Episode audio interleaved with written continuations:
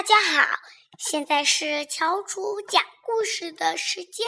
今天乔楚给你们带来的故事名字叫《金老爷买钟》。一天，金老爷在他的阁楼找到了一只钟，钟在那儿看上去真不错啊！怎样才能知道它准不准呢？他盘算道。于是他出去买了另外一只钟，把它放在卧室里。三点钟，金老爷说：“我去看看阁楼里的那只钟，对不对？”他赶紧跑上阁楼。可是那只钟是三点零一分，我怎样才能知道哪只钟是准的呢？他糊涂了。于是，金老爷又出去买了另外一只钟，把它放在厨房里。三点五十分，我去看看那两只钟。他飞快地跑上阁楼，可阁楼里的钟是三点五十二分。他跑下卧室。卧室里的钟是三点五十三分，我还不知道哪个钟是对的。他只好出去买了另外一只钟，把它放在客厅里。四点二十分，他说。他飞快地跑上阁楼，那儿的钟是四点二十三分。他飞快地跑下。楼来到厨房，那儿的钟却是四点二十五分。他又飞快地跑上卧室，卧室里的钟竟然是四点二十六分。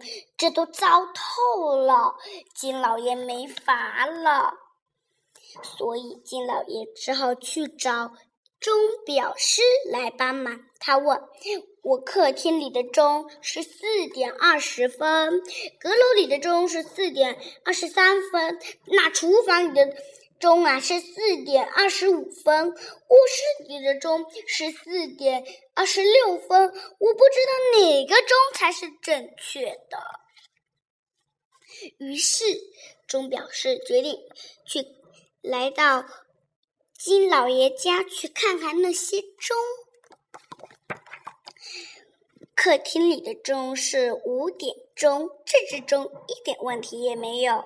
钟表师说：“不信你看。”厨房里的钟是五点零一分，我没错吧？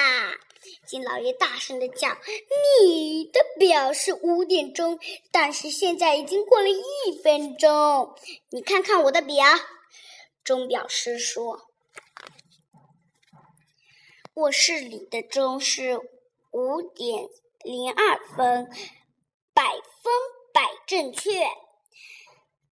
钟表师淡定的看着，你看，他走上阁楼，阁楼里的那只钟是五点零三分，这只钟也没问题。钟表师傅看看自己的表，你看，这只表太妙了。金老爷说，于是他出门买了。自己的表，从此以后，他买了那只表以后，所有的钟都非常准确。谢谢大家，我的故事讲完了。谢谢明天出版社的叔叔阿姨，也谢谢妈妈给我买了这本书。